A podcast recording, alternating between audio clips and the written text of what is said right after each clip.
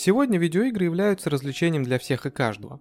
Мало кто может представить свою жизнь без консоли, ПК или хотя бы телефона с любимыми играми.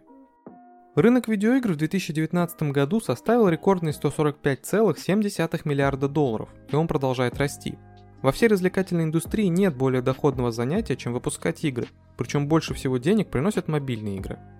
Может показаться, что это естественный ход вещей, и индустрия просто развивается, растет и предлагает людям все больше развлечений. Только вот такое уже было в истории видеоигр. В 1983 году они тоже приносили самые большие доходы среди всех возможных развлечений, но обернулось это совсем не развитием и процветанием, а жесточайшим кризисом, который чуть не похоронил видеоигры как индустрию и как способ развлечься. Но давайте поговорим обо всем по порядку. Прежде чем рассказывать о том самом кризисе, его причинах и последствиях, нужно разобраться, что вообще из себя представляла игровая индустрия в 70-80-х годах в США.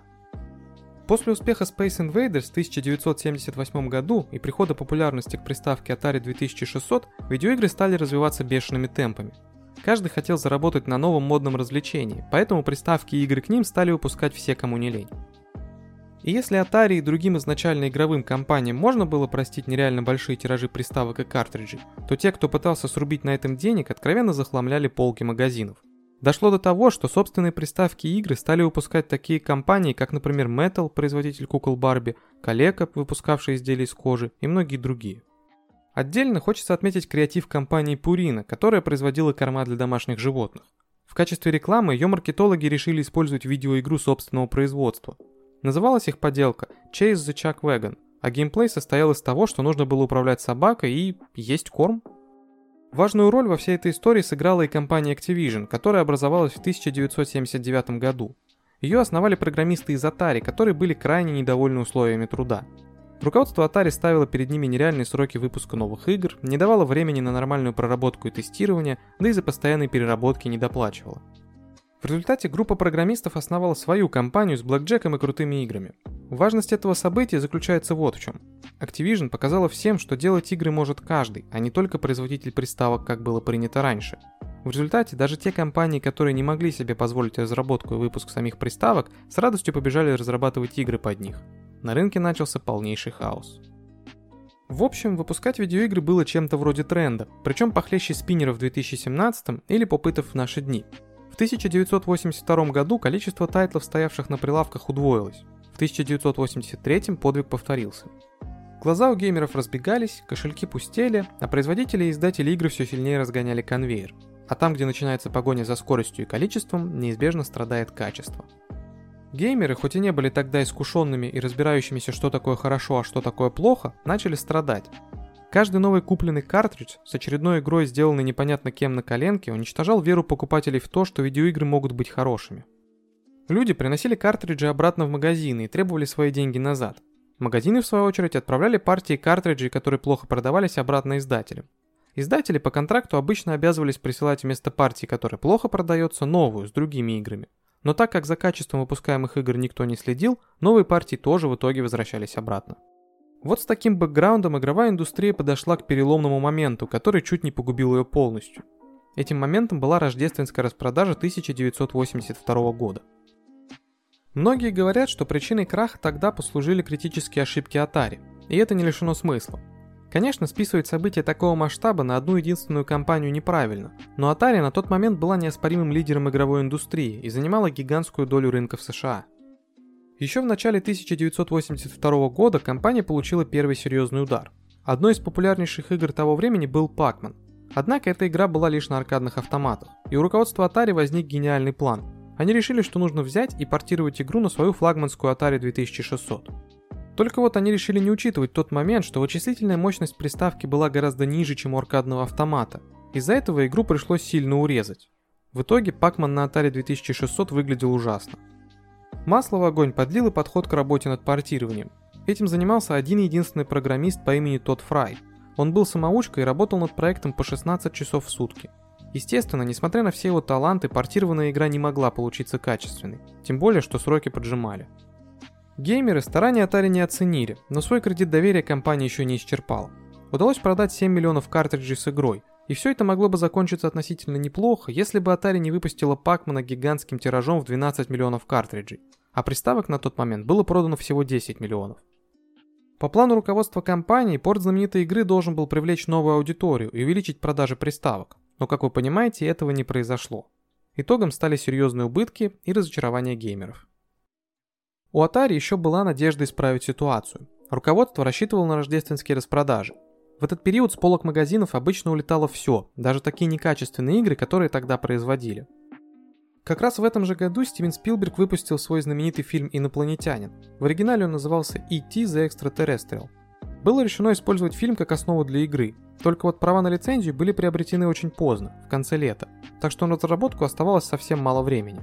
Но руководство Atari решило, что им не привыкать, и снова запрягло программистов, выставив им дикие дедлайны. Чтобы понять, что в итоге получилось, достаточно найти и прочитать отзывы прессы. Игру называли самой банальной в истории, абсолютно неинтересной, скучной и даже тупой. До сих пор это творение Atari многие называют одной из худших видеоигр в истории. Тем не менее, расчет на рождественские распродажи поначалу оправдался. Первое время картриджи расходились как горячие пирожки и заняли топ продаж, однако радость была недолгой. Спустя пару недель разъяренные покупатели толпами пошли сдавать картриджи с ET The Extraterrestrial обратно в магазины, по старой схеме магазины отправляли их назад издателю, и в результате 3,5 миллиона копий из четырех выпущенных отправились обратно к Atari. Убытки были катастрофическими. На фоне журналисты развернули мощную кампанию под лозунгом «Видеоиграм пришел конец, их эпоха завершилась». Люди совсем разочаровались в видеоиграх, и в течение 1983 года по рынку катилась волна банкротств. Картриджи и приставки почти не продавались, поэтому компании были вынуждены закрываться. Общее падение доходов компаний, производящих приставки и игры для них, составило 97%. Целая индустрия по сути рухнула, сложилась как карточный домик всего за год. Именно в это время произошел один из самых таинственных и самых символичных моментов той эпохи – похороны картриджей. Руководство Atari понимало, что почти весь тираж ET за Extraterrestrial вернулся к ним, и сбыть его не выйдет даже на распродажах. Картриджи было решено утилизировать. Неизвестно, почему был выбран именно такой способ, но в итоге картина получилась впечатляющая своей таинственностью. Картриджи погрузили в грузовики и под покровом ночи с соблюдением максимальной секретности вывезли в заброшенные шахты близ Аламгорда, Нью-Мексико. Там их захоронили в бетоне. Только в 2014 году эти захороненные картриджи были найдены. Естественно, это произошло случайно, что добавило ситуации таинственности. Игровая индустрия могла бы и не оправиться от такого удара, но спасение пришло из-за океана. Дело в том, что консоли были больше всего распространены в США, соответственно, все описанные события затрагивали именно их рынок. В Европе уже в то время для игр чаще использовались компьютеры, а в Японии вообще была своя уютная игровая индустрия, которой рулила Nintendo. Именно эти два фактора и позволили игровой индустрии в США получить вторую жизнь. Японский игровой гигант Nintendo изначально даже не планировал устраивать конкуренцию с Atari – в лучшем случае руководство рассчитывало на выпуск своих консолей под лейблом Atari, но крах индустрии в США радикально изменил планы японских боссов. После успеха знаменитой приставки Famicom в стране восходящего солнца, Nintendo посмотрела за океан и решила, что это их шанс. Ситуация была двоякая, потому что с одной стороны рынок США был по сути пуст, что открывало все дороги. С другой стороны, пуст он был не просто так. Американские геймеры потеряли веру в консоли и видеоигры. Но разве может быть хоть одна ситуация, из которой хитрые японцы не придумают выхода? Может, такие ситуации бывают, но в данном случае решение нашлось быстро. Famicom была слегка переделана, чтобы минимально напоминать внешним видом классические приставки. Главное изменение состояло в том, что порты для картриджей, которые традиционно располагались сверху, перенесли на переднюю панель. Также японские маркетологи придумали новое название. Для американских потребителей Famicom была не игровой приставкой, а развлекательной системой. Полное название теперь звучало так Nintendo Entertainment System, а сокращенно просто NES. Вишенкой на торте было то, что японцы стали класть в коробку с NES еще несколько игрушек. В комплекте шли робот Роб, который двигался, если его развернуть лицом к экрану телевизора, а также световой пистолет Запер. На первый взгляд это мелочи, но суть была в том, что игрушки в комплекте позволяли продавать NES в отделе детских товаров и игрушек, а не бытовой техники. Так Nintendo максимально дистанцировала свой товар от приставок, которые все еще вызывали ярость у американских геймеров.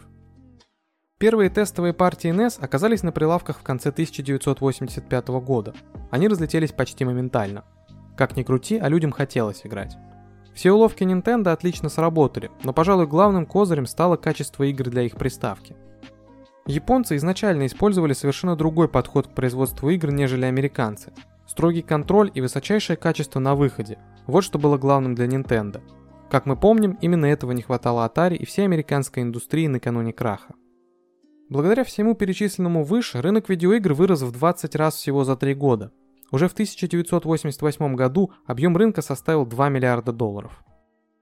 А что с ПК, спросите вы? Ведь ПК-гейминг был относительно развит в Европе, но и в США тоже знали, что на компьютерах можно играть. На самом деле персональные компьютеры набирали популярность в качестве игровой платформы еще до краха 83 года. В то время игры на ПК были выше качеством, чем поделки, выпускавшиеся для целой армии разных консолей, что привлекало геймеров. После падения индустрии компьютерам тоже пришлось несладко. Какое-то время люди в принципе отказывались прикасаться к видеоиграм, неважно на какой платформе. Однако у ПК была одна очень важная черта, которую многие ценят до сих пор – многозадачность. Если приставка годилась исключительно для игр, то компьютеры использовались для работы, учебы и других задач. Именно это позволило им вынырнуть из омута и отвоевать свою часть рынка. Компьютеры продавались не как средство развлечения, а как совершенно необходимый каждому ребенку инструмент. «Учись играя», «Купите пропуск в цифровую эпоху». Примерно такими лозунгами соблазняли людей производители ПК. В дальнейшем, правда, у компьютеров в плане игр все шло не так гладко, как хотелось бы. Основной проблемой долгое время оставалось пиратство. Скопировать игры для ПК было проще простого, в то время как картриджи для консоли не так легко поддавались копированию. Именно поэтому рынок игр на ПК рос не так бодро. Мешали пираты и разработчики без лицензий, которые занимались нелегальным копированием. Вот так примерно 40 лет назад видеоигры чуть не стали историей. Конечно, кризис 1983 года затронул по сути лишь американский рынок, но он на тот момент был крупнейшим, так что все вполне могло сложиться гораздо печальнее. С тех пор многое изменилось. Игровая индустрия стала совсем другой, но стала бы она именно такой, какой мы ее знаем сейчас, если бы не было событий 1983 года. Скорее всего, нет. Спасибо за прослушивание. Напишите в комментариях, знали ли вы о кризисе 1983 года, а также не забудьте поделиться этим выпуском с друзьями, если он вам понравился, и поставить лайк. Это очень помогает нам в развитии и придает сил. Всем пока.